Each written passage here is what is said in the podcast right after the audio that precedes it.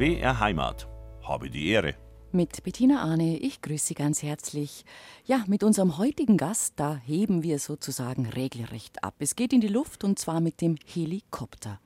Es geht heute um die Geschichte der alpinen Flugrettung. Der österreichische Journalist Robert Sperl, der hat ein Buch darüber geschrieben, in dem er ganz genau dokumentiert, wie diese Flugrettung entstanden ist und unter was für unglaublich schwierigen Bedingungen die Frauen und Männer Unfallopfer aus dem Gebirge, wie er sagt, zurück ins Leben fliegen. Und darüber werden wir heute reden. Herzlich willkommen, lieber Herr Sperl. Schön, dass Sie da sind. Herzlich willkommen. Dankeschön. Ja, eine Frage gleich einmal vorweg. Ich hab, war sehr beeindruckt nach der Lektüre dieses Buches. Die Helfer in der Luft, sind es Helden des Alltags? Äh, sie sehen sich selbst nicht so, glücklicherweise. Sie sehen sich einfach als Spezialisten. Äh, und das ist, glaube ich, auch gut so. Sie wollen nicht was darstellen, sondern sie wollen uns tatsächlich ins Leben zurückholen mit all ihrer Ausbildung und all ihrer, naja, nenne das Kaltschnäuzigkeit. Kaltschnäuzigkeit. Ein bisschen kaltschnäuzig muss man, glaube ich, sein, wenn man diesen Job machen will. Wir werden uns gleich ausführlich darüber unterhalten. Was für eine große Herausforderung es ist, Menschen mit dem Heli am Berg zu retten. Darüber reden wir heute. Ein spannendes Thema. Der österreichische Journalist Robert Sperl ist heute bei uns in Habe die Ehre zu Gast. Er dokumentiert in seinem Buch die alpine Flugrettung, ja, wie diese Rettung in der Luft einfach entstanden ist, wer damit begonnen hat und wo wir heute stehen und wie die Zukunft sein wird. Herr Sperl, ganz kurz zu Ihrer Person. Sie kommen heute aus Niederösterreich zu uns. Woher genau? Ich komme aus Herzogenburg. Das ist eine kleine Stadt in der Nähe von Wien, also etwa 60 Kilometer entfernt. Das ist das Mostviertel, soviel ich das weiß. Das ist gell? das Mostviertel, richtig. Warum eigentlich hat es diesen Namen?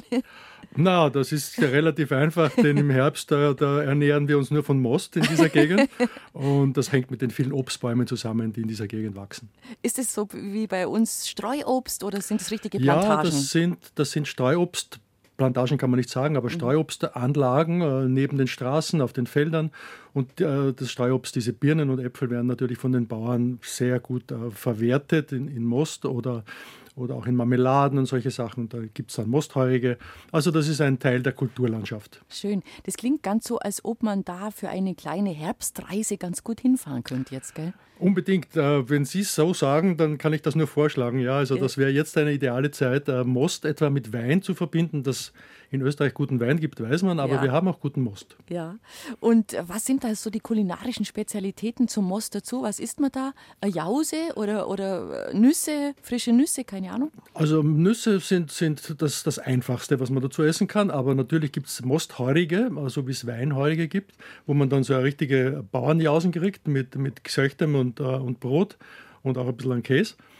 Äh, und es gibt aber, Most kann auch Teil von ganz hochwertiger Kulinarik sein. Also das Mostbradel bei uns in dieser Gegend ist schon ganz was Feines. Und das gibt es dann auch schon in, in, der gehobenen Gastronomie oder in den wirklich uh, urigen Gasthäusern. Also Most hält Leib und Seele zusammen im Herbst. Leib und Seele zusammen, aber ich glaube, wenn man zu viel erwischt, dann muss man auch schauen, dass man sich gerne mal in der Nähe einer Toilette befindet. Ja, es geht ein bisschen auf den Magen, aber man kriegt, so keinen, man kriegt keinen Brummschädel davon. Das auf gar keinen Fall. Gut, Sie sind mit dem Zug zu uns angereist nach München. Ja. Das freut uns sehr schön, dass Sie da sind. Dieses Buch jetzt, der, der, ein Abriss der Entstehungsgeschichte Alpine Flugrettung, wie kam es denn da dazu? Also wie es dazu kam, ein Kollege von mir hätte das Buch machen sollen, ist ausgefallen und man hat mich gebeten im Benevento Verlag, äh, ob ich das übernehmen äh, will. Ich habe gesagt, ja, interessiert mich wahnsinnig, mache ich gerne. Und dann habe ich mich halt hineingelesen. Mhm. Äh, bis dahin, bis zu diesem Punkt, war Flugrettung für mich nur in den Himmel schauen, wie Sie es in der mhm. Moderation mhm. gesagt haben, und hoffen, dass es gut ausgeht, wenn da oben ein, ein Helikopter mhm. Aber was da für interessante Menschen dahinter stecken, welche Abläufe dahinter sind, das war wahnsinnig spannend. Und ich habe versucht, in diesem Buch eher die menschliche Komponente äh, des Rettens darzustellen. Das ist kein Buch für Fachleute, kein Buch für die Vollprofis, sondern es ist ein Buch für diejenigen, die möglicherweise irgendwann am Schnürl hängen, wenn der Helikopter kommt und die ein bisschen besser verstehen können auf diese Art, was denn da abläuft, während sie gerettet werden und warum sie wie gerettet werden. Also ich bin jetzt bestimmt kein Technikfreak, wenn es um Motoren geht und ich muss sagen, ich habe es wirklich gern gelesen, eben weil es sehr menschelt und sehr genau zeigt, ähm, was da für Menschen arbeiten, wie die ticken, sage ich jetzt mal, und wie das alles ineinander verzahnt ist und was für eine Akribie dahinter steckt, wie das choreografiert ist, orchestriert ist, dass so eine Flugrettung funktioniert. Das werden wir im Laufe der Sendung genauer erörtern. Wollen wir so einen ganz kleinen, kurzen Abriss geben zeitlich? Was gilt denn so als erste alpine Flugrettung überhaupt? Was nimmt man denn da für einen Anlass oder für ein Datum? Also als erste richtig gelungene alpine Flugrettung gilt ein Datum im Jahr 1946. Das hat eine kleine Vorgeschichte. Äh, in diesem Jahr flog ein amerikanisches Flugzeug von Österreich aus nach Italien, durfte, in der Schweiz, durfte die Schweiz nicht überfliegen, äh, weil damals Krieg, äh, Kriegsgebiet war quasi und ist, sollte also außen herumfliegen, hat sich verflogen und ist dann auf einem Schweizer Gletscher notgelandet. Äh, kein Mensch wusste, wo das Flugzeug gelandet ist, denn man hat nicht gedacht, dass es in der Schweiz ist. Und jetzt mussten dann diese Leute, die da oben auf dem Gletscher, Gott sei Dank alle unverletzt ähm, äh, aufgekommen sind, mussten dann gerettet werden. Mhm. Und diese Expedition, dieses Suchen des Flugzeugs, das Finden, das Herunterbringen der Verletzten, das war eine erste logistische Glanzleistung zu dieser Zeit. Und das kann man eigentlich als äh, den Beginn der alpinen Flugrettung, so wie wir sie heute kennen, äh, hernehmen. Mhm. Weiß man, damals ist man schon mit Helis geflogen? Nein, Nein, damals gab mhm. es keine Helikopter. Helikopter. Damals gab es die berühmten Fieseler Störche. Das sind also äh, Flugzeuge mit einer extrem kurzen Start- und Landefähigkeit. Also die konnten auf 20 Meter landen und auf ungefähr 50 Meter losfliegen. Und, äh, und mit zwei heroischen Schweizer Piloten, die das dann gemacht haben, konnten also diese Verletzten, etwa zwei Dutzend, dann Stück für Stück heruntergeflogen werden. Also Helikopter gab es zu dieser Zeit zwar schon, aber die hätten in dieser Höhe äh, sich nicht bewegen können und deswegen äh, waren, waren, kamen die nicht zum Einsatz. Also man kann im Prinzip sagen, in der Schweiz hat es begonnen. Die Schweizer waren da federführend äh, durch ihre geografische Lage logischerweise und auch durch eine Unzahl, muss man fast sagen, von, von von fantastischen Abenteurern, die da herumgeflogen sind und ausprobiert haben, wie hoch kann ich überhaupt fliegen, kann ich da landen, komme ich dorthin, komme ich dahin. Also die haben da einiges an Weg bereitet für uns. Ja, es war eben ein, ein, ein Unglück, das dazu geführt hat, logischerweise leider, muss man sagen, waren es immer Unglücksfälle, große oder tragische Ereignisse, die dann in den verschiedenen angrenzenden Nachbarsländern dazu geführt haben, dass man das Thema Flugrettung auf einmal ähm, so wahnsinnig ernst genommen hat und gesagt hat, hat, da müssen wir uns engagieren, das, da müssen wir mehr tun. Es gab zum Beispiel auch ein großes Unglück ähm, in Ihrem Heimatland, in Österreich, 1954 mit Kindern und Lehrern. Ja, äh, da haben wir als Österreicher, das hat uns auf dem falschen Fuß erwischt. Wir waren also überhaupt nicht ausgerüstet, denn wir waren damals Besatzungszone und durften überhaupt keine Flugzeuge besitzen, Helikopter auch nicht. Und deswegen haben die Schweizer ausgeholfen und haben quasi mit ihren Rettungsmaschinen und Rettungshelikoptern da sehr viel äh, an Leid uns erspart und sehr viele Leute geborgen. Und das war die Initialzündung etwa auch, um den Österreichern zu zeigen, hey, ihr mhm. braucht das auch. Und wir haben dann auch begonnen, das langsam aufzubauen. Was war da passiert? Es war ein Lawinenunglück in Vorarlberg mhm. äh, mit, mit vielen Verschütteten und Verletzten. Und wie gesagt, es war nicht möglich, dorthin vorzudringen zu diesen, äh, zu diesen ähm, äh, ja. Unglücksorten. Und da wurden dann Lawinenhundeteams eingeflogen, Hunde eingeflogen, äh, Ärzte eingeflogen, direkt in das Gebiet. Das konnte man nur aus der Luft eben bewältigen und das war eben dann ähm, der Zeitpunkt. Das war das Aha-Erlebnis. Das war das Aha-Erlebnis für die Österreicher, die sagen, so, das brauchen wir ja. jetzt auch. Der ADAC tatsächlich in Deutschland kam sehr spät dazu. 1967 hat der ADAC einen Probelauf mit angemieteten Hubschraubern gestartet. Da ging es eigentlich zunächst mal tatsächlich um Verkehrstote, weil die Zahl der Verkehrstoten so gestiegen war, also in der Fläche. Und äh, bis dann der erste Christoph I in Harlaching stationiert wurde, in München-Harlaching, da sind wir schon im Jahr 1970. Das ist richtig. Also die, die alpine Flugrettung war quasi die Keimzelle der, überhaupt der Flugrettung. Aber in Deutschland war es vor allem äh, die extrem hohe Anzahl von Verkehrstoten, die die Leute nervös gemacht hat. Die gesagt haben, wir müssen schneller den Arzt zum Unfallopfer bringen und nicht umgekehrt das Unfallopfer zum Arzt. Mhm. Äh, wir sparen uns damit äh, viel Zeit und viel Leid. Und das hat halt einige Zeit gedauert, weil Deutschland ist groß, die Kompetenzen waren ein bisschen, äh, sagen wir so, die Claims waren nicht ganz präzise abgesteckt. Und, und es war dann tatsächlich eine Privatinitiative eines Arztes, der gesagt hat, so jetzt mache ich das einmal im Sommer äh, 67 und dann hat sich das langsam entwickelt und wurde 1970 dann, wie mhm. Sie richtig sagen, ähm, äh, quasi äh, ja, ins Leben begonnen, gerufen. Ins Leben gerufen ja. Ja. Es, es, wurde ja auch ziemlich schnell tatsächlich auch spektakulär. Also die erste Seilbahnbergung an der Schildhornbahn im Schweizer Mürren, die war dann schon 1972. Also da haben wir dann schon dieses Bild, wo der Heli schwebt und die ja. Gondel und man die Leute rausholt. Gell? Ja, die, die Ausbildung der Piloten wurde immer besser. Es wurde auch, ähm, die Rettungsanforderungen wurden auch immer, immer komplizierter. Es hingen eben dann Menschen ab und zu in Seilbahnen fest oder die Lawinenunglücke irgendwo waren ganz weit oben. Und da mussten die Piloten und die Rettungsteams schon sehr ausgebraten und ausgefuchst sein. Und da gab es ja also erste Seilbahnbergung 1972. Oder es wurde auch aus dem Eiger, aus der Westflanke, wurden dann Menschen geborgen, die dort fest saßen. Mhm. Also das hat sich dann langsam verfeinert. Äh, wie gesagt, ähm, wurden halt immer besser die Teams und die, die Notärzte und die, die mhm. Retter. Schauen wir noch zu den Nachbarn nach Südtirol. Auch da haben sozusagen tragische Ereignisse leider die Einführung der Flugrettung beschleunigt. Und da war ein Bruder von Reinhold Messner sozusagen. Ja, es, es war ein Bergunfall von, von Siegfried äh, Messner, eines, äh, eines jüngeren Bruders von Reinhold, der nur deswegen quasi am Ende verstorben ist, weil er nicht rechtzeitig äh, geborgen werden konnte. Und da gab es dann auch äh, ungefähr 1985, 86 dann die ersten Bestrebungen, äh, Helikopterflugrettungsdienste zu, äh, zu installieren. Und, und äh, das Südtiroler Weiße Kreuz hat damals eine, eine große Vorreiterrolle mhm. äh, gehabt und auch, hat sie auch immer noch. Also mittlerweile haben wir natürlich in der ganzen Alpenkette von Ost nach West ein ganz engmaschig gespanntes Netz. Ein sehr engmaschiges Netz, das je nach Land ein bisschen von der, von der Art, wie es, äh, wie es geknüpft ist, äh, sich anders darstellt, aber relativ dicht ist. Und wie gesagt, es hat vor allem den, den Sinn, den Arzt möglichst schnell ans Unfallopfer zu bringen, die Erstversorgung möglichst noch am Unfallort zu machen und erst dann den Verletzten ins Spital zu bringen und die finale äh, äh Behandlung äh, durchzuführen mhm. und damit Zeit zu gewinnen aus der Rettungskette heutzutage nicht mehr wegzudenken, die so alpine Flugrettung. Zwei Ereignisse noch, die mir in diesem Zusammenhang wichtig erschienen, nämlich einmal gibt es einen, ja, ähm, einen spektakulären Flug 2011 auch wieder ein Schweizer Pilot, Daniel auf den Platten, der ist im Annapurna-Gebiet gelandet, also im Himalaya auf 7000 Meter Höhe und hat dort Schwerverletzte geborgen. 7000 Meter, das war wahrscheinlich oder ist vielleicht heute noch der höchste, das weiß ich nicht. Es ist eine der höchsten eine Berge überhaupt, mhm. ja. Mhm. Äh, das ist korrekt. Äh, da muss man ein bisschen ausholen. Helikopter sind einfach äh, mit der Physik verheiratet. Und je dünner die Luft, desto schwieriger ist es, hinaufzukommen für den Helikopter.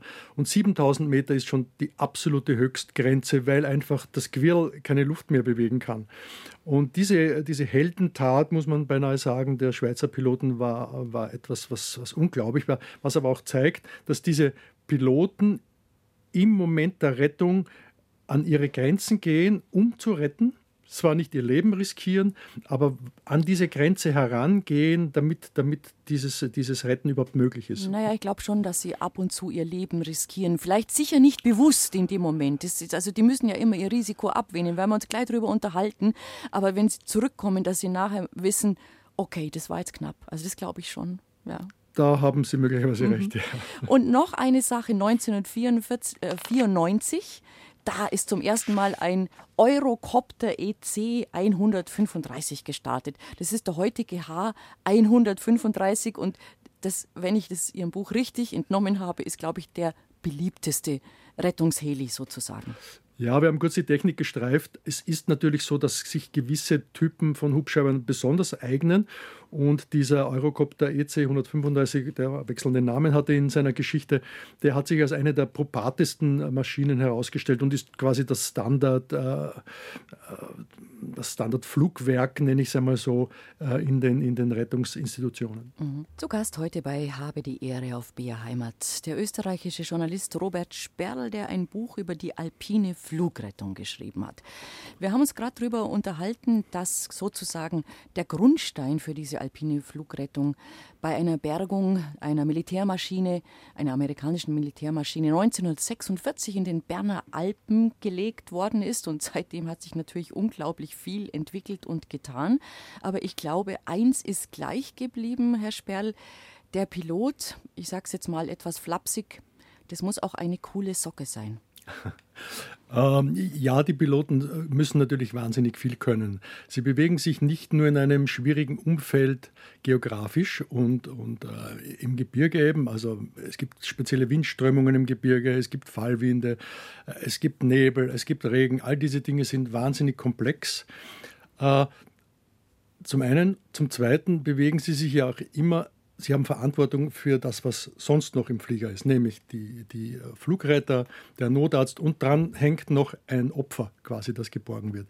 Also die Verantwortung des Piloten ist wahnsinnig hoch und die Ausbildung ist sehr, sehr äh, komplex und die müssen auch permanent im Training sein, damit sie das auch wirklich immer gut können. Was braucht denn ein guter Pilot unbedingt? Äh, ich habe mit einem gesprochen, mit dem Sigi Schwarz äh, aus Österreich, der gesagt hat, das Wichtigste ist Erfahrung, Erfahrung, Erfahrung. Ja. Äh, und dem ist offenbar nichts hinzuzufügen. Er hat auch davon gesprochen, dass Piloten üblicherweise zwei Heferl haben am Anfang ihres Lebens. Das eine ist das Erfahrungsheferl das ist komplett leer, wenn Sie zu fliegen beginnen. Und dann gibt es das Glücksheferl, das ist zu 100 Prozent voll. Und im Laufe des Lebens äh, sinken die Niveaus auf der einen Seite und das Niveau auf der anderen Seite. Also Erfahrungsheferl wächst, Glücksheferl sinkt leider, weil genau. immer wieder heikle Situationen kommen. Richtig, weil ja. auch für den guten Piloten ist immer ein Quäntchen Glück dabei, wenn er, wenn er rettet, denn es geht nicht alles nach dem Lehrbuch. Es ist auch immer ein bisschen puh, das ist sich gerade noch ausgegangen. Mhm. Und ich glaube, die müssen feinmotorisch enorm gut drauf sein, weil die ja mit rechter Hand, linker Hand und Pedalen, die müssen ja irgendwie alles gleichzeitig bedienen. So ist es. es ist, glaub, eigentlich ist es wie Orgelspielen. Nicht? Auch hier, äh, die Orgel bedient sowohl oben als auch unten das Manual. Noch dazu muss man auf die Noten schauen. Also es ist wahnsinnig kompliziert, aber es geht einem durch die jahrelange Übung, durch das Training in Fleisch und Blut über. Die wirklich guten alpinen Piloten kommen zum Beispiel äh, von Firmen, die im Gebirge ähm, Lawinenverbauungen bauen oder Hütten aufstellen und die täglich oft 10, 20, 30, 40 Flüge machen und denen geht das in Fleisch und Blut über, was das wirklich macht, was der Helikopter macht, wie die Luft reagiert. Also die können das, die bauen auf diesem Erfahrungsschatz auf und der Rest, diese, dieser feinmotorische Rest, der kommt dann in der extremen Situation. Das heißt, man muss zuerst eigentlich tatsächlich so als, ich sage jetzt mal, als Lastenpilot äh, arbeiten oder gearbeitet haben. Man steigt nicht sofort in die Menschenrettung ein. Äh, nein, man steigt nicht sofort ein. Manche machen es über die Lastenvariante, äh, mhm. andere über eine son sonst eine ähnliche Spezialausbildung.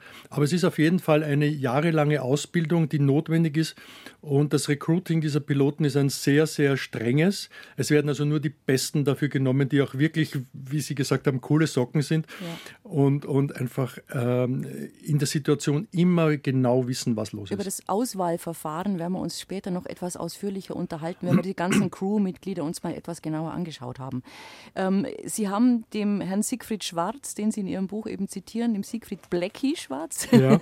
mit Spitznamen, dem haben Sie eine witzige Frage gestellt. Sie haben nicht gefragt, ist ein Helikopter gutmütig? Und seine Antwort war eindeutig. Seine Antwort war eindeutig, nein, ist er nicht. Also es ist ein ganz ein kompliziertes Werk. Wie gesagt, es ist wahnsinnig viel Physik äh, drinnen. Es ist wahnsinnig viel äh, drin, wo der Pilot permanent darauf achten muss, wie reagiert er jetzt. Also es ist auch ähm, Unvorhergesehenes ähm, enthalten. Und deswegen beansprucht ein Helikopter jede Sekunde den Piloten zu 100 Prozent für sich. Absolut. Du darfst ihn nie aus den Augen lassen, mhm. sonst beißt er dich ins Wadel. Mhm. Und äh, besonders schwierig ist natürlich nochmal das Fliegen in den Bergen. Das ist ganz was ja. anderes als das Fliegen ich sage mal, in der Fläche. Ganz was anderes. Ja, eben durch die, durch die äh, Luftsituation, durch die, durch die Wettersituation, äh, eben dann auch durch die Situation des Rettens an und für sich, wo eine Last am Helikopter hängt und dieses ohnehin schon sehr instabile System jetzt auch noch ein bisschen beansprucht wird. Also es ist ein, ein Spiel mit vielen Unbekannten. Und die Piloten sind eigentlich jedes Mal, wenn sie dann nach Hause kommen, wieder froh, dass sie es geschafft haben. Ja. Aber sie gehen, sie gehen nie über das Risiko hinaus. Also sie wissen immer genau, was, was zu tun sie ist. Sie wissen, was, was zu tun ist. Das ist ganz wichtig, auch gerade bei diesen verschiedenen Bergungsarten, die wir nachher ja. auch noch ausführlich bitte besprechen werden.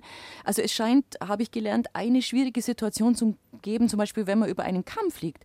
Weil das wissen wir ja selber von den Bergwetterberichten, die wir hier auch beim Bayerischen Rundfunk haben, zum Beispiel bei unserer Sendung Wald und Gebirge oder ja. bei den Kollegen im Rucksackradio.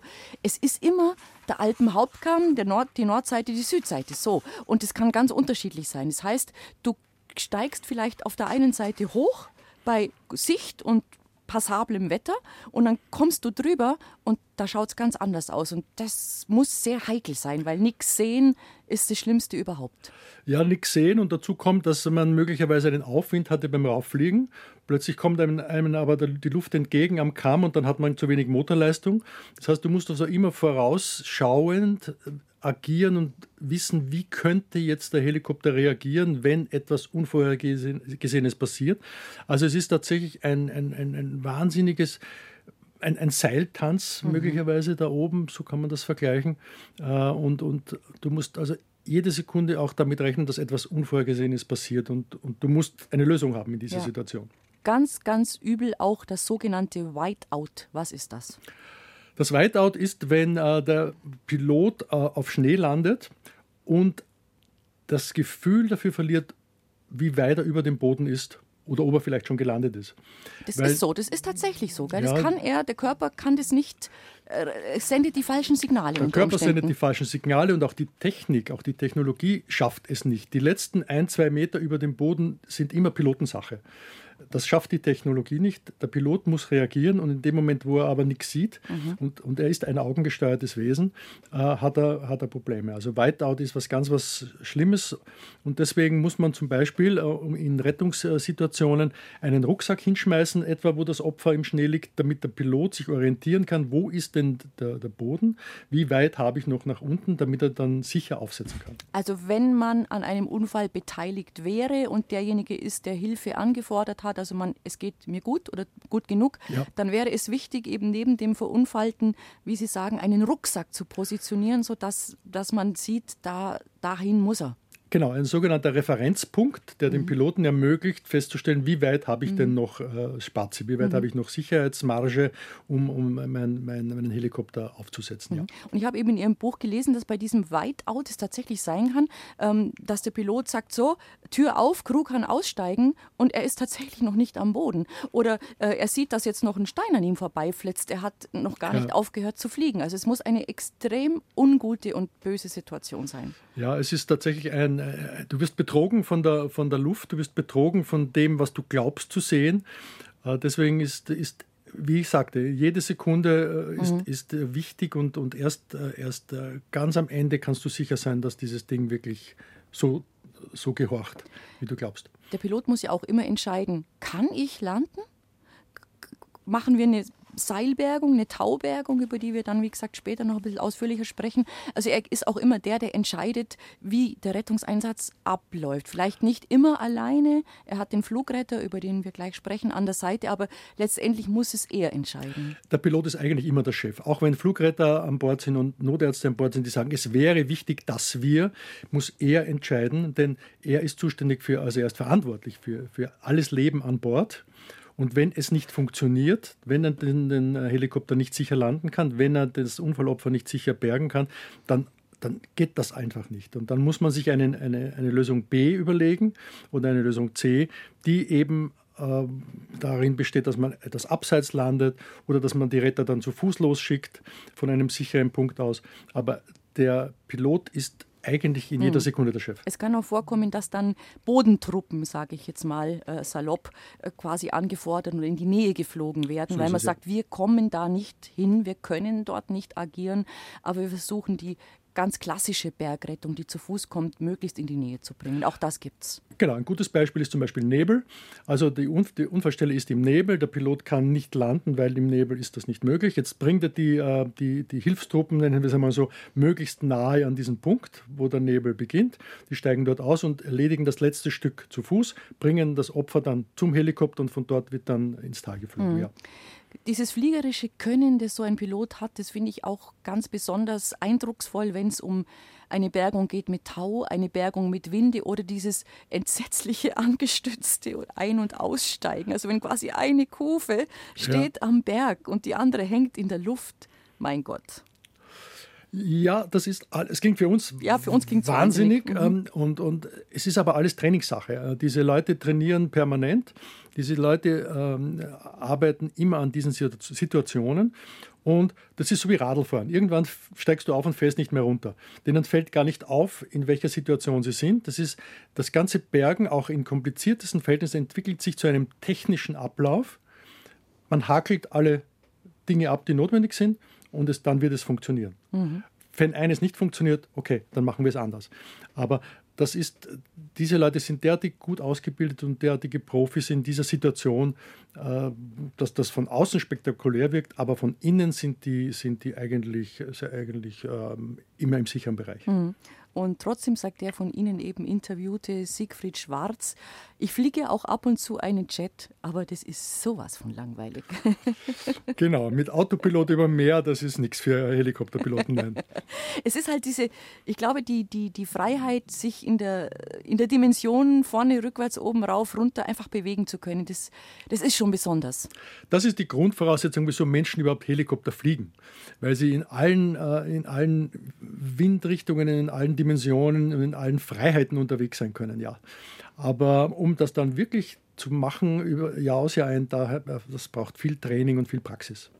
Wir werden uns gleich etwas ausführlicher mit dem Thema Flugretter beschäftigen, also sozusagen der, in Anführungszeichen der Rettungssanitäter, denn auch dieser Mann ist ganz was Besonderes und vereint eigentlich drei Berufe in einem. In unserer Sendung Habe die Ehre geht es heute um die alpine Flugrettung und wir beleuchten gerade so die einzelnen Crewmitglieder. Wir haben uns schon über den Piloten unterhalten. Der Mann, der links vom Piloten sitzt, ist der Flugretter. Und der, liebe Herr Sperl, hat eigentlich drei Ausbildungen oder drei Berufe in einer Person. Ich habe für mein Buch äh, gefunden einen richtigen Supermann, nenne ich ihn mal so, mhm. den Arthur Köb aus Vorarlberg, der tatsächlich drei Berufe äh, auf sich vereint. Ne? Auf sich vereint. Ja. Also der ist als, als Jugendlicher zur Bergrettung gegangen und ausgebildeter Bergretter. Dann hat er eine Notfallsanitäter-Ausbildung gemacht in der Folge. Und dann ist es mittlerweile so, dass der Flugretter auch Pilotenpflichten hat.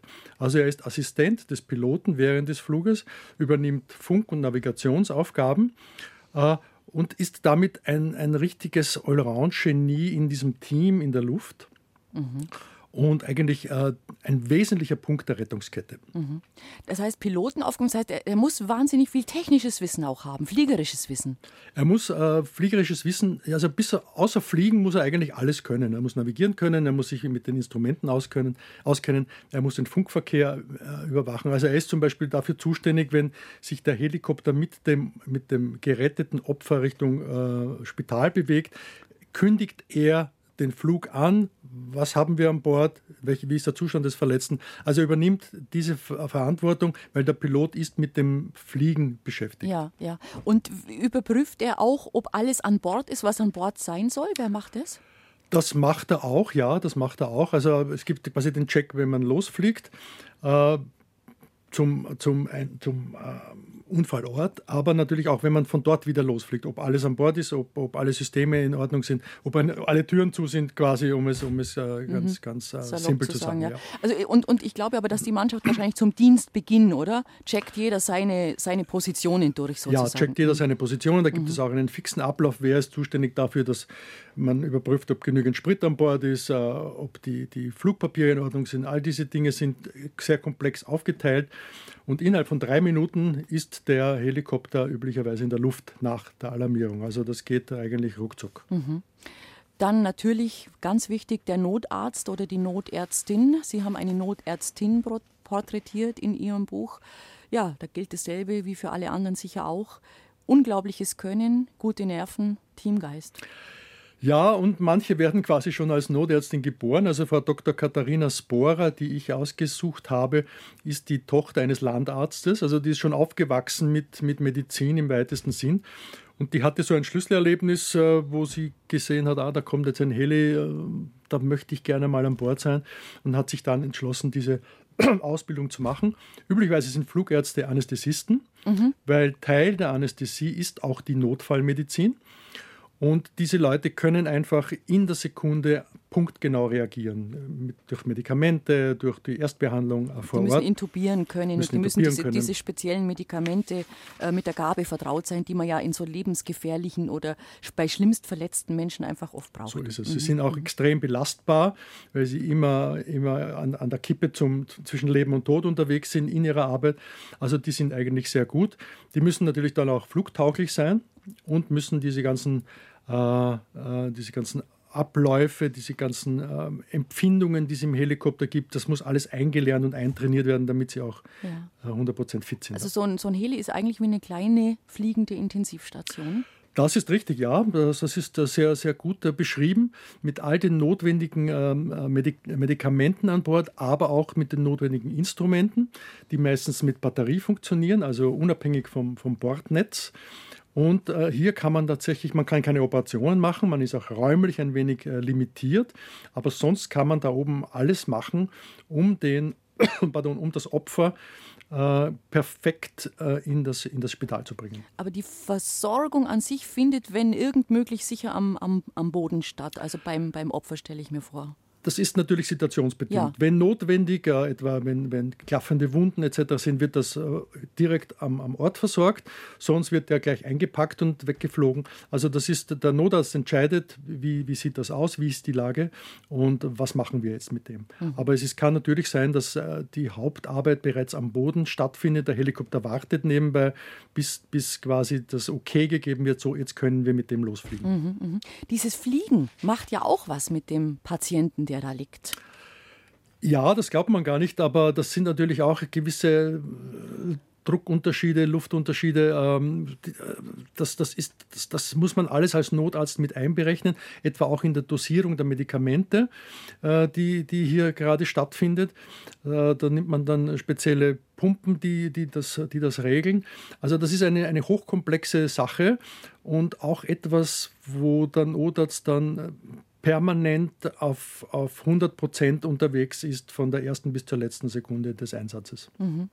Also auch da muss man gute Nerven, ein gestandenes Mannsbild, eine gestandene Frau sein, damit man das aushält im wahrsten Sinn des Wortes. Meine Notfallmedizin ist immer, ja, ähm, äh, ja nichts für die zart Beseiteten, sage ich jetzt mal, oder? Das ist halt auch Trainingssache. Ne? Diese ja. Anästhesisten haben einen Hauptjob meistens in einem Spital und, und sind dort permanent sowieso gefordert. Und für die ist das jetzt keine, das ist jetzt kein Spaß, dass sie da Notarzt fliegen, aber die sind, die sind permanent ähm, äh, in dieser Materie unterwegs und können das, können das natürlich äh, sehr, sehr gut handeln. Mhm. Trotzdem glaube ich auch, dass es für Sie immer wieder Situationen gibt, die über das ja, über das Maß dessen, was man gewohnt ist, einfach in dieser Situation zu ertragen, hinausgehen. Also Ihre Notärztin schildert zum Beispiel den Fall einer, eines jungen Mädchens, das wohl von einer Pistenraupe überfahren wurde und wo sie sagt, das, das, das geht einem dann wirklich bei aller Erfahrung und allem Pragmatismus, den man braucht für diesen Job, geht es einfach an die Nieren. Das ist korrekt. Also immer dann, wenn Emotion im höchsten Fall äh, und in der höchsten Dosis, nennen wir es einmal so, involviert ist, dann ist das für alle Beteiligten äh, stressig. Sie können es vielleicht noch ausklammern während des Einsatzes, während der Dauer des Einsatzes, aber nachher muss das besprochen werden im Team, muss das abgearbeitet werden, damit diese Leute wieder runterkommen von diesem extrem hohen Anspannungslevel, den sie da in dieser Situation gehabt haben. Also es ist wichtig, im Nachgang ja. zu reden und wenn das nicht ausreicht? Wenn das nicht ausreicht, gibt es natürlich Supervisionen ja. äh, für diese Leute. Aber ich habe in, im, im Lauf der, der Recherche zum Buch gemerkt, dass dieses Nachhausefliegen vom Spital zum Stützpunkt, dass diese wesentlichen 10, 15, 20 Minuten, dass die die entscheidenden sind. Du, bist, du hast alles noch frisch vor dir. Du kannst im Team das gleich besprechen und das Wesentliche ist dann schon abgearbeitet, wenn die am Boden sind und, und dann ist man schon wieder mehr oder weniger frei im Kopf für neue Aufgaben. Mhm. Jetzt haben wir also den Piloten, den Flugretter, die Notärztin. Es fehlt der vierte Mann, der allerdings nicht immer dabei ist, nämlich der sogenannte Windenoperateur. Was macht der? Der Windenoperateur ist zwar nicht immer dabei, ist aber auch meistens ein Notfallsanitäter, ist ausgebildeter äh, äh, Alpinretter. also der ist eigentlich noch ein größerer Superman, denn der kann auch noch die Winde äh, bedienen. Das ist ein bisschen gefährlich. Von, von unten schaut das äh, nach Balanceakt aus und, und äh, Hochseil, aber die sind alle gesichert. Und die bedienen jetzt dieses Schnürl, an dem der, ähm, der Verunglückte dann hängt. Sie lassen die Winde also langsam hinunter, dann wird meistens hängt dann auch der Notarzt dran und dann wird also der versorgt und dann werden beide wieder nach oben gezogen. Das ist, je länger das Seil ist, umso komplizierter. Je stärker der Wind bläst, umso gefährlicher. Ähm, je schwieriger die Gegend ist, umso spannender und aufregender. Aber auch das ist etwas, was permanent trainiert wird und, und dann schon bis zu Längen von 130, 140 Metern funktioniert. Aha. Also der, die Tür ist auf und dieser Windenoperateur steht schon steht angehakt, aber er steht auf der Kufe, ne? Der und Kufe bedient äh, die. Und bedient das, ja. ist mit dem Bordfunk, äh, mit dem ja. Arzt, der am Seil hängt, mit dem Piloten verbunden. Das ist dann eine genaue Einrichtearbeit. Wo muss ich hin, wo, wo darf ich nicht hin? Das funktioniert dann auch in Waldschneisen oder in engen Felsschluchten etc. oder wie gesagt bei exponierten mhm. äh, Wetter- und Windverhältnissen. Also man muss dazu sagen, Ihr Buch, und es hat mir sehr gut gefallen, weil wir halt einfach auch viel sehen und erfahren und verstehen übers Bild, hat sehr große, sehr schöne Bilder dabei. Und da kann man das alles ganz gut anschauen, wie das aussieht, wenn der da eben so oben steht und äh, dieses Gerät da bedient und der andere hängt drunten. Es sind sehr schöne Bilder. Wo, wo haben Sie die her? Die haben wir teilweise von den, von den Rettungsorganisationen, teilweise von, von professionellen Fotografen, die so etwas äh, machen. Es wird fast nur im Training äh, fotografiert, ja. denn im Einsatz ist das einfach unmöglich. Aber es, die Idee war natürlich auch immer über das Bild einen, eine Idee zu liefern, wie denn das aussieht und über die Emotion an den Leser heranzukommen, um dem zu vermitteln, schau her, so ist das, so arbeiten die, so riskieren die, so, so, so sind die involviert in dieser ganzen Sache. Mhm. Das geht über das Bild natürlich besser als über Text. Und abschließend noch einmal zum Windenoperateur. Ähm, das ist sozusagen der vierte Mann, der ist eigentlich nicht immer automatisch dabei. Also wer entscheidet, ob ein Windenoperateur an Bord ist, muss es ein spezieller Heli sein oder sagen Sie, nein, nein, das kann dann jeder Heli machen, wenn er, wenn er dieses, diese, diese Winde dabei hat. Also wie, wie funktioniert da der Ablauf? Das hängt natürlich von der technischen ähm, äh, Voraussetzung ab. Also Sie haben völlig richtig gesagt, das muss ein richtiger Heli sein. Es gibt Helis, wo vier Leute an Bord sein können. Es gibt aber auch Helis, wo nur drei an Bord sein können. Und dieser Windenoperateur quasi der dritte Mann ist, der das auch noch zusätzlich können muss. Das hängt von den einzelnen Rettungsfluggesellschaften ab, ob sie große oder kleinere Maschinen haben denn natürlich eine Viermannbesatzung plus, äh, plus äh, Geborgener, äh, das braucht schon einen leistungsstärkeren mhm. äh, Helikopter. Das dann schon.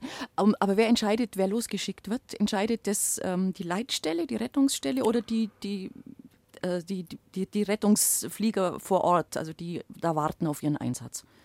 Also wenn man weiß, dass ein Opfer zu bergen ist und man weiß, welche Maschine jetzt kommt, dann weiß man auch, die kommen zu dritt oder kommen zu viert.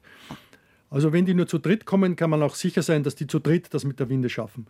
Und wenn sie zu viert kommen, schaffen sie es zu viert. Also die Leitstellen, die das gesamte Netz koordinieren, je nach Land auf eine andere Art halt ein bisschen, wissen genau der, der da jetzt kommt und den, den sie schicken, der ist der perfekte dafür. Mhm. Also das ist, das ist immer eindeutig. Mhm. Also wir müssen uns noch unterhalten über diese verschiedenen Arten eben der Bergung, über äh, das Taufliegen, über dieses, diese Windenrettung, auch über dieses Kappen eines Seils, wenn der Bergsteiger in der Wand hängt. Das ist alles ungeheuer spannend und auch über das Fliegen bei Nacht. Ein bisschen was geht da schon, aber es ist schon sehr, sehr speziell. Und über die Art, wie diese Retter, die da zur Hilfe eilen, tatsächlich auch ausgesucht werden. Es ist ein sehr hartes Auswahlverfahren, ganz zu Recht, ganz bestimmt.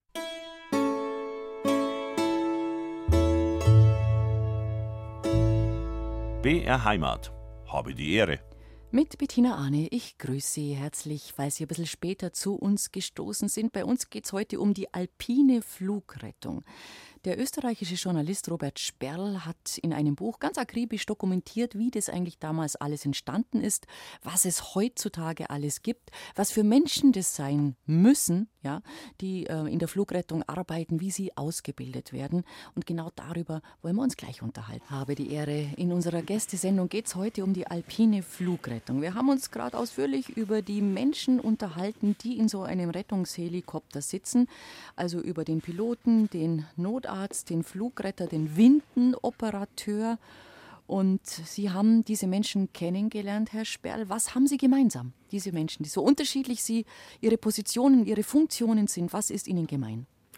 Ihnen gemein ist einfach ein Helfersyndrom in der positivsten Art. Also sie wollen tatsächlich helfen, sie stellen sich immer in die zweite Reihe, wenn es ums Helfen geht. Helfen ist immer das Wichtigste, aber man muss sagen, es ist nie ein Hey, ich helfe jetzt und deswegen bin ich der Held-Syndrom, sondern es ist tatsächlich, kommt aus dem Innersten heraus. Das haben alle und das hat sie mir, hat sie mir so wahnsinnig sympathisch gemacht. Mhm. Aber welche Fähigkeiten brauchen Sie? Also was muss zwingend vorhanden sein, außer den äh, vielbeschworenen flugfähigen Nerven?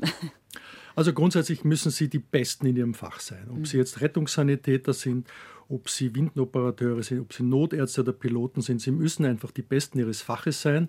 Und da gibt es ganz strenge Regeln, etwa bei den Piloten, wie viele Flugstunden sie nachweisen äh, können, äh, wie viele Einsätze sie in schwierigem Gelände nachweisen müssen. Bei Notärzten äh, detto, ebenso bei Rettungssanitätern. Aber das Entscheidende bei all diesen Dingen, die dann, da treffen sich dann für 100 gesuchte Plätze 1000 Kandidaten. Das Entscheidende sind dann die Assessment Centers, wo in einem, in einem sehr komplexen System die allerbesten dann herausgesucht werden. Und da geht es dann weniger auch darum, um wie gut sie in ihrem Fach sind, sondern geht es auch darum, wie sie dann später einmal als Team miteinander arbeiten. Mhm. Es hilft nichts, wenn einer besonders gut ist von den Vieren, die da im Helikopter sind, wenn die anderen drei dann schlecht ausschauen. Äh, sie müssen alle auch einen gewissen Level haben und sie müssen auch ab und zu akzeptieren, dass sie zurücktreten in die zweite Reihe, wenn es notwendig ist. Das ist, glaube ich, die Schwierigkeit. Sie müssen eigentlich von ihrer Anlage her, sagen wir mal, Alpha-Tiere sein, ja. aber Alpha-Tiere, die in der Sekunde dem anderen das Sagen überlassen, weil der andere genau in der Sekunde das Sagen haben muss. Und das ist sehr schwierig wahrscheinlich. So ist es. Äh, sie müssen einem, ein Alpha-Tier muss das Staffelholz an das andere Alpha-Tier übergeben, in der Sekunde. Das ist das Entscheidende. Und das lernt man aber bereits kennen bei diesen Assessment Centers. Da wird, wird gecheckt, wie kommunizieren diese Kandidaten miteinander, wie arbeiten sie im Team, wie souverän treffen sie Entscheidungen miteinander, wie verhalten sie sich in speziellen gruppendynamischen Situationen. Welche Rollen äh, spielen so Parameter wie Hilfsbereitschaft, Flexibilität, Idealismus? Das wird alles gecheckt in diesen, in diesen sehr, sehr, in, diesen, das sind so Situationen wie in einem Druckkochtopf. Das sind wahnsinnig komplexe Situationen, die auch bewusst von den Ausbildern hervorgerufen werden, damit man sieht, na, wie weit geht der jetzt? Was Oder passiert, was da, passiert jetzt da jetzt in dieser Sekunde? Also da geht es tatsächlich auch ähm, um das psychologische Moment, beziehungsweise ähm, da wird tatsächlich so ein bisschen, da wird der Charakter auch abgefragt. Die Persönlichkeit, sag mal so, die Persönlichkeit wird abgefragt. So ist es. Und es, ja. ist allem, es wird vor allem abgefragt, wie gehen diese Leute im Grenzbereich mit Gefahren um? Denn das, geht, das ist es ja immer. Man, man bewegt sich als, als Helikopter immer in einem Bereich, wo andere gar nicht hinkommen. Und da ist jede, jede Sekunde Fehler, jeder, jeder Moment Fehler ist ist falsch, ist fehl, mhm. fehl am Platz. Und genau das versucht man schon im Vorhinein festzustellen und dann diese Leute danach auszusuchen. Mhm. Also und wenn sie denn genommen werden und da erfolgreich arbeiten, müssen sie sich natürlich ständig und permanent fortbilden. So ist es. Retten ist ein Fulltime-Job, äh, habe ich in meinem Buch stehen. Ähm, und diesen Eindruck habe ich auch permanent gewonnen. Diese Leute werden permanent ausgebildet. Sie haben, wenn man das jetzt so arithmetisch ein bisschen betrachtet, vielleicht 50 Prozent Einsatzzeit äh, von ihrem Job und 50 Prozent ist Ausbildung, permanente Ausbildung. Das heißt, es wird immer trainiert, immer geübt, immer wird, es kommen ja immer neue Erkenntnisse auch immer zum beim Retten dazu. Ärzte lernen neue Dinge kennen, Flugretter lernen neue Dinge, Piloten lernen neue Fähigkeiten ihrer Maschinen kennen. Das muss permanent geübt werden, auch im Team, dass alle vier des Teams oder drei des Teams immer auf dem gleichen Level mhm. sind und genau wissen, was kommt denn jetzt, was ist jetzt noch möglich. Mhm. Und natürlich wird die Hardware, also die Helis selber, wird auch permanent gewartet, gell? Die Helis werden permanent gewartet und haben auf diese Art beinahe ein ewiges Leben. Also wenn so ein Fluggerät äh, gewartet wird auf, auf, perfekte Art, dann ist das, ist das super. Und das ist auch das, was, was äh, glaube ich, für den Leser faszinierend ist. Äh, das Fliegen ist ja nur deshalb so sicher, weil es so aufwendig betrieben wird. Also jedes Ersatzteil wird zehnmal kontrolliert, bevor es eingebaut wird. Jeder, jeder Rhythmus eines Ersatzteils wird kontrolliert. Äh, jedes Wartungsintervall, das wird alles auf Punkt und Beistich mhm. eingehalten. Mhm. Und das macht Fliegen so sicher, weil es am Boden wahnsinnig kompliziert ist Deswegen ist es in der Luft dann so einfach. Ähm, was mich auch amüsiert hat ein bisschen, das war, dass Sie, man hat es wirklich rauslesen können aus den Zeilen, wie fasziniert Sie waren. Sie haben ja auch äh, so eine Wartungshalle oder Hangar oder Werkzeughalle, wie immer Sie das jetzt nennen wollen, besucht. Und ja. Sie waren völlig fasziniert, weil Sie geschrieben haben, da sieht es ja aus wie in der Apotheke. Normalerweise hat man bei der Werkstatt ja ein Bild. Da liegt überall was rum und da sind ölverschmierte Lappen und der Mann im Monteuranzug ist auch verschmiert. Und überall so ein bisschen, ich sag's jetzt mal salopp, Gerümpel und Zeug. Nein, nicht in einer Heli-Werkstatt, gell? Da geht es eher zu wie in einer Arztpraxis oder wie in einer Apotheke, völlig richtig. Und, äh, und auch die Menschen bewegen sich in, einem, in, einem, in einer fast zeitlupenhaften Präzision und, und Professionalität, dass man hineintaucht in dieses Ding und dann wird da geübt und gebastelt und, und man kann sich immer 100% darauf verlassen, dass das, was die machen, wirklich perfekt ist. Und, und Sauberkeit ist wichtig und Ordnung ist wichtig und zwar enormst enormst. Und auch nur ein, ich gebe Ihnen ein, ein kurzes Beispiel. Also Ersatzteile, die, die, die eingebaut werden müssen, müssen abgeholt werden, da muss man unterschreiben, dass man sie kriegt und etwas, was bereits ausgebaut wurde und kaputt ist, wird dann auch in diesen kaputten Kreislauf eingefügt. Das darf nie wieder auf der ganzen Welt, nie wieder in irgendeinem äh, Helikopter auftauchen. Das wird quasi ausgeixelt und wird weggeschmissen und das muss fünfmal bewiesen mhm. werden. Also, dass es weggeschmissen worden ist. Dass es weggeschmissen worden ist. Ja. Also diese Art von Sicherheit ist, ist fabelhaft und man, man wünscht sich beinahe, dass man einmal am Schnürl hängt, weil es so Na, toll wünschen wir uns lieber nicht. Genau, Schnürl hängen, das war unser Stichwort. Nach der nächsten Musik sprechen wir mal die verschiedenen Arten der Rettung an. Sie sehen ja nicht nur spektakulär aus, sie sind es tatsächlich auch. Und ähm, was da im Einzelfall gemacht wird, das äh, ist auf jeden Fall noch ein ausführliches Wort wert. Dann kommen wir jetzt mal mit unserem Studiogast Robert Sperl auf die verschiedenen Arten dieser Luftrettung zu sprechen. Fangen wir mal mit der Bergetechnik Tau an. Ja, nicht immer kann der Helikopter ganz normal landen, sondern äh, ab und zu muss die Bergung direkt aus der Luft stattfinden, also wenn kein brauchbarer Landeplatz vorhanden ist. Da entscheiden Pilot und Flugretter vorab, welche Seillänge sie wählen, 10 bis 40 Meter etwa, und dann wird dieses Fixseil bei der Bergetechnik Tau direkt mit dem, mit dem Notarzt oder mit dem Flugretter zum Opfer hinuntergelassen. Äh, dann wird das fixiert, mhm. das Opfer, und dann wird er ausgeflogen. Mhm. Das, ein Sonderfall ist eine variable Taubergung. Wenn also etwa in Schluchten oder in sehr tiefen Hochwäldern gearbeitet werden muss, da kann man äh, diese 10 bis 40 Meter noch mit einem variablen Seil verlängern erzielt dann insgesamt bis zu 140 Meter. Wow. Also ein sehr, sehr diffiziles Unternehmen dann schon für den Piloten. Absolut, weil der muss ja beim, beim Fliegen diese Pendelbewegungen ausgleichen. So gell? ist es. Das ja. ist, äh, das Oder ist er soll auch wahrscheinlich gucken, dass möglichst wenig Bewegung und, und, steht. Also das ist schon wahnsinnig komplex, Wo, ja. aber es hat schon eine große Möglichkeit dann an, ähm, die, die Leute wirklich von ja. überall her herauszuholen. Und ein dritter Sonderfall dieser, dieser Fixseilbergung ist noch die sogenannte Kapperbergung. Wenn etwa ein Bergsteiger sich in, einem, in einer Steilwand verfängt und nicht mehr los kann, dann wird er einmal fixiert am Seil, dann wird zart hochgehoben, dann sein Seil gekappt und dann wird der Bergsteiger quasi geborgen. Das heißt, in dem Moment hängt der Heli an, am Seil des Bergsteigers in der Wand. Das ist eine bestimmt für alle extrem kritische Situation. Äh, richtig, der Heli ist einen, für einen Moment nicht frei bewegbar, genau. weil, er, weil er da fixiert ist an der Wand und das erfordert vom Piloten auch wieder eine hohe Aufmerksamkeit, sage ich jetzt einmal. Ja. Und dann die Windenbergung, wir sprachen schon drüber, wenn dann der Windenoperateur ja. eben mit ins Spiel kommt. Die Windenbergung ist ein bisschen einfacher, weil es eine fixe Winde direkt am Helikopter äh, montiert gibt.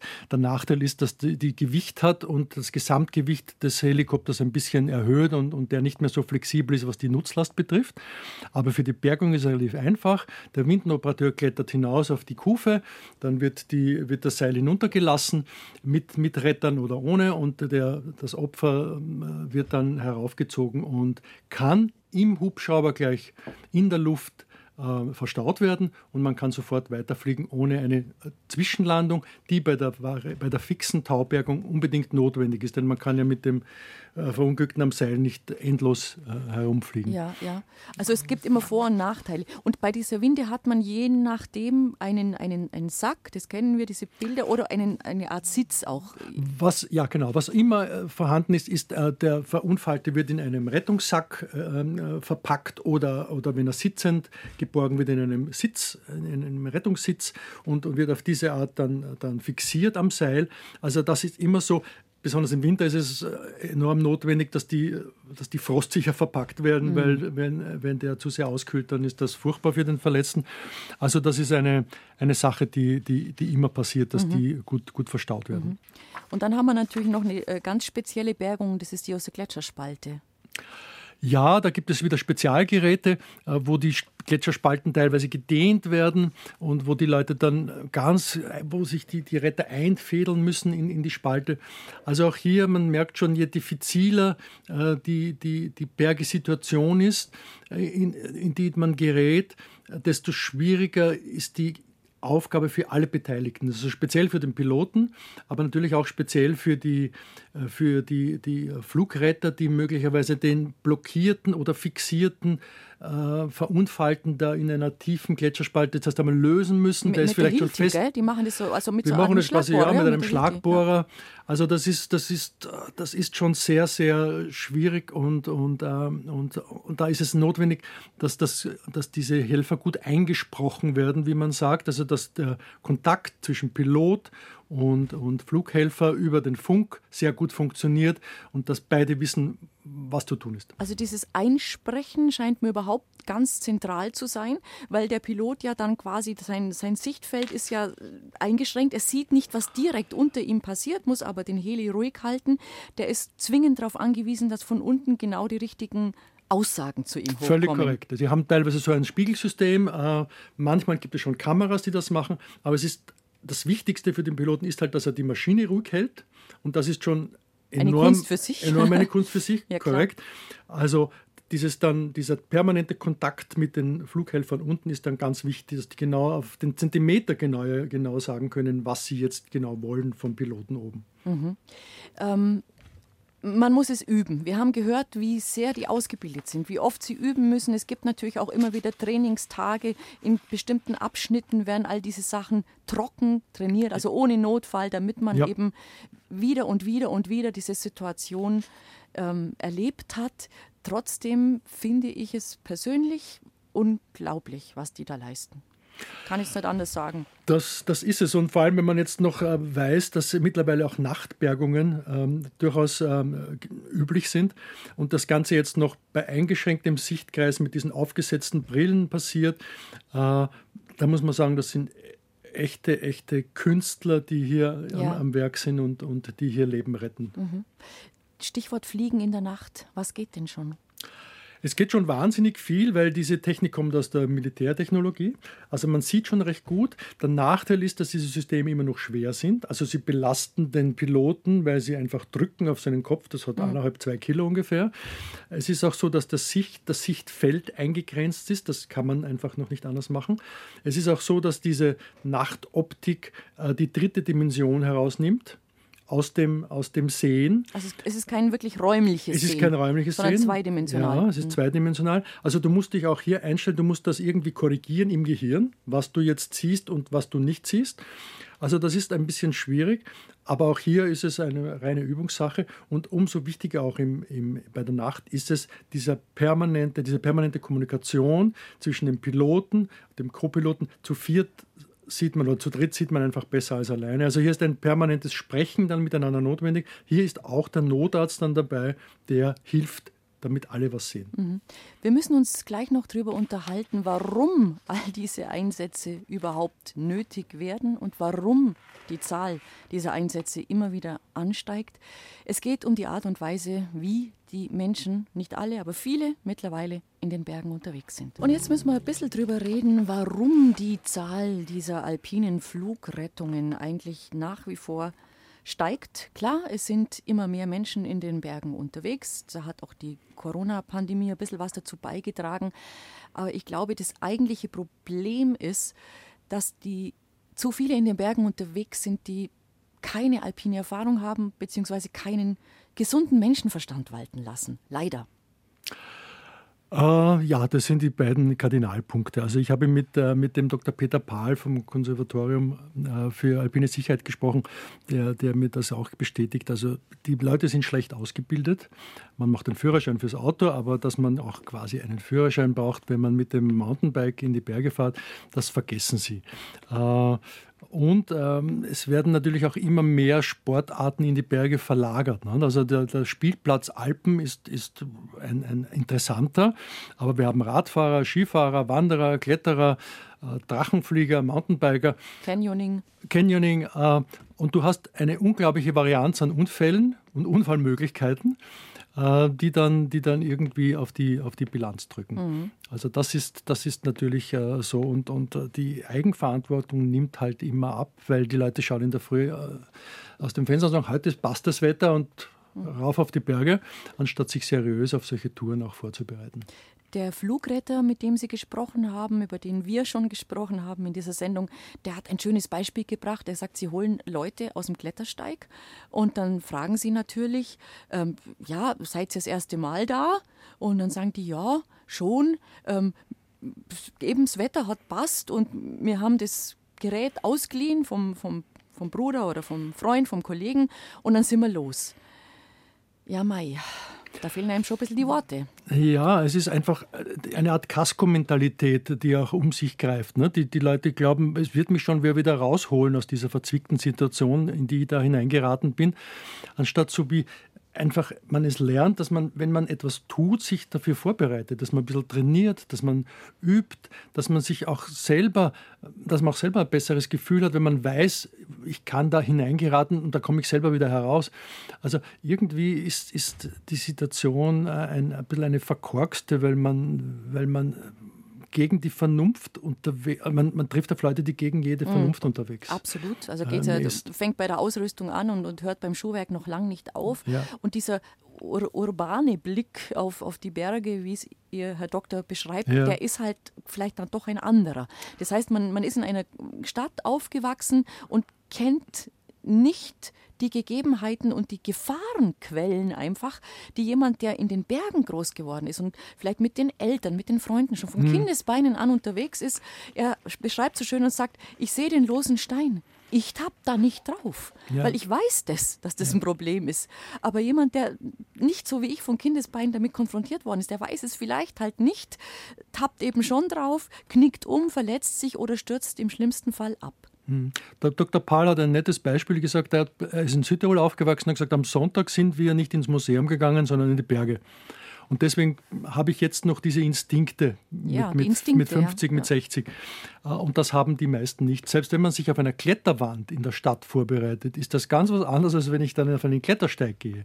Aber den Menschen fehlt einfach diese Übersetzung dieses einen Gefühls in das andere Gefühl. Also da würde man sich schon wünschen, mhm. dass man äh, zumindest äh, ein bisschen Vernunft äh, mitkauft, wenn man sich das neue Zeug für den Klettersteig äh, äh, einkauft. Es gibt da ein schönes Zitat von Reinhold Messner, der sagt, der Berg gehört dir erst, wenn du wieder unten bist.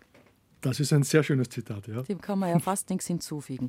Also da muss man wirklich ein bisschen missionarisch unterwegs sein und da erlauben Sie uns auch, dass wir die Zeigefinger alle miteinander heben und immer wieder darauf hinweisen und darum bitten, auch eben im Zuge der Retter, die ja immer bei jedem Einsatz ihr eigenes Leben riskieren, dass man sagt, bitte Kurse machen ausbilden lassen. es gibt so viel Angebote. Es gibt Angebote zum Klettern, es gibt Bergführer, es gibt Bergschulen. Man kann sich das nahebringen lassen. Man sollte eben in den Bergen nicht immer Glück und Können verwechseln. Manchmal hat man einfach bloß Glück gehabt und nicht ist, ist nicht aus der Situation rausgekommen, weil man es nun gekonnt hat. Ich glaube, man fühlt sich auch selber wohler. Wenn ich etwas gut kann, dann genieße ich doch, doch die Tätigkeit viel mehr.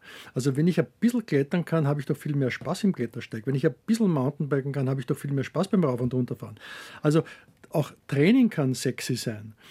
Auch Vorbereitung kann lustig sein und Spaß machen. Das sollte man einfach auch in seinen Kopf hineinbringen. Sollte man mal ausprobieren, wie klasse es ist, sich sich spielerisch vorzubereiten auf eine Skitour, auf eine Wandertour, mhm. auf eine, was weiß ich, was man in den Bergen vorhat. Aber was auch in Ihrem Buch immer wieder aufscheint, ist, dass die Bergretter, die dann eben unter Umständen wirklich mal so einen Leichtsinn halt ausbaden müssen, dass die eigentlich nicht urteilen. Das hat mich auch ein bisschen verwundert. Ja, da muss man sagen, ähm, Hut ab, dass sie sich da nicht anstecken lassen von, von der, nennen wir es einmal, Dummheit der Geretteten ein bisschen hart formuliert. Aber ja, Sie haben das richtig gesagt. Es, es, muss Schritt für Schritt immer wieder Aufklärungsarbeit betrieben werden, nur dann können wir da äh, rauskommen. Und ich glaube, wenn man den Respekt gegenüber den Rettern sich erhöht, indem man etwa aus einem Buch wie dem meinen erfährt, wie gut die sind und was die alles machen, dann wird man auch schon selber besser und, und, und, und bereitet sich besser vor auf diese, auf diese Art von, von Sport im, mhm. im, im alpinen Raum. So, dann sind wir schon fast am Ende unserer Runde angelangt. Wir müssen noch eine Sache ansprechen, die Sie auch schon in Ihrem Buch ein bisschen anschneiden. Und zwar geht es da um die, ja, ich sage jetzt mal Bergrettung 2.0 dazu. Es wird ja immer alles besser und immer alles feiner und, und, und, und noch kleiner und noch schneller. Auch natürlich in der Rettungstechnik. Wo geht es denn hin, Herr Sperl? Welche Richtung? Ja, also die Haupthindernisse für eine gelungene Rettung sind immer noch schlechtes Wetter ähm, sind immer noch Bergesituationen, wo man, wo man einfach äh, überfordert ist als Rettungsteam. Ähm, und genau in diese, in diese Nischen hinein stoßt die Zukunft quasi. Also etwa in der, in der Ausrüstung der Helikopter mit Nachtsichtgeräten, etwa in der Ausrüstung von Helikoptern, dass sie nicht mehr vereisen, dass sie auch in großen Höhen unterwegs sein können. Äh, also am Maschinenmaterial mit einer gewissen Vorlaufzeit wird sich das in den nächsten zehn, zehn Jahren äh, verbessern, dass man da sagt, okay, da kommen wir jetzt dann noch den nächsten Schritt in die technische Entwicklung. Mhm, mhm. Äh, einsatzmäßig sind auch Drohnen denkbar, die nur einen Notarzt an den Ort des Geschehens transportieren. Der erledigt quasi die also wesentliche Arbeit. Drohnen? Eine, also eine, eine Drohne nur, wo der Notarzt ah, okay. sitzt, wo nur der ja. Notarzt hingeflogen wird und der erledigt seine Arbeit. Äh, und dann kommt die Bodentruppe langsam nach und holt den, den Verletzten. Das ist auch denkbar. Das ist auch im, im urbanen Raum denkbar. Also alpine Flugrettung ist ja immer, haben wir schon gesagt, die Keimzelle für richtige Flugrettung. Also da übt man in einem sehr selektiven Gelände dann etwas, was man da vielleicht in den Häusern, Straßen, Schluchten irgendwo in der Großstadt anwenden kann. Also das sind Dinge, die, die notwendig sind. Und es ist auch notwendig, dass man das Gesundheitssystem im Allgemeinen äh, betrachtet. Äh, Flugrettung kann auch bedeuten, dass man zum Beispiel sich kleine Krankenhäuser erspart, indem man schwierige Fälle von einem Ort zum nächsten bringt, wo eben ein Schwerpunktspital äh, äh, ordiniert, mhm. um, es, um es so zu sagen. Also auch hier kann man das äh, kann man die medizinische Versorgung in ganzen Gebieten neu aufsetzen, indem man äh, Hubschrauber, äh, Rettungssysteme punktgenau anwendet und sie auch etwa in der, rund um die Uhr anwendet, also 24 Stunden äh, bei Tag und Nacht durch, durch intelligente Leitsysteme, eben durch Nachtsichtgeräte, all diese Dinge. Mhm. Das ist Zukunftsmusik, die schon teilweise in der Realität stattfindet, also etwa in der Schweiz wo es diese Korridore gibt, wo sich die, die Helikopter entlang handeln, ohne dass sie jetzt großartig fliegen müssten. Das macht alles schon beinahe die Elektronik.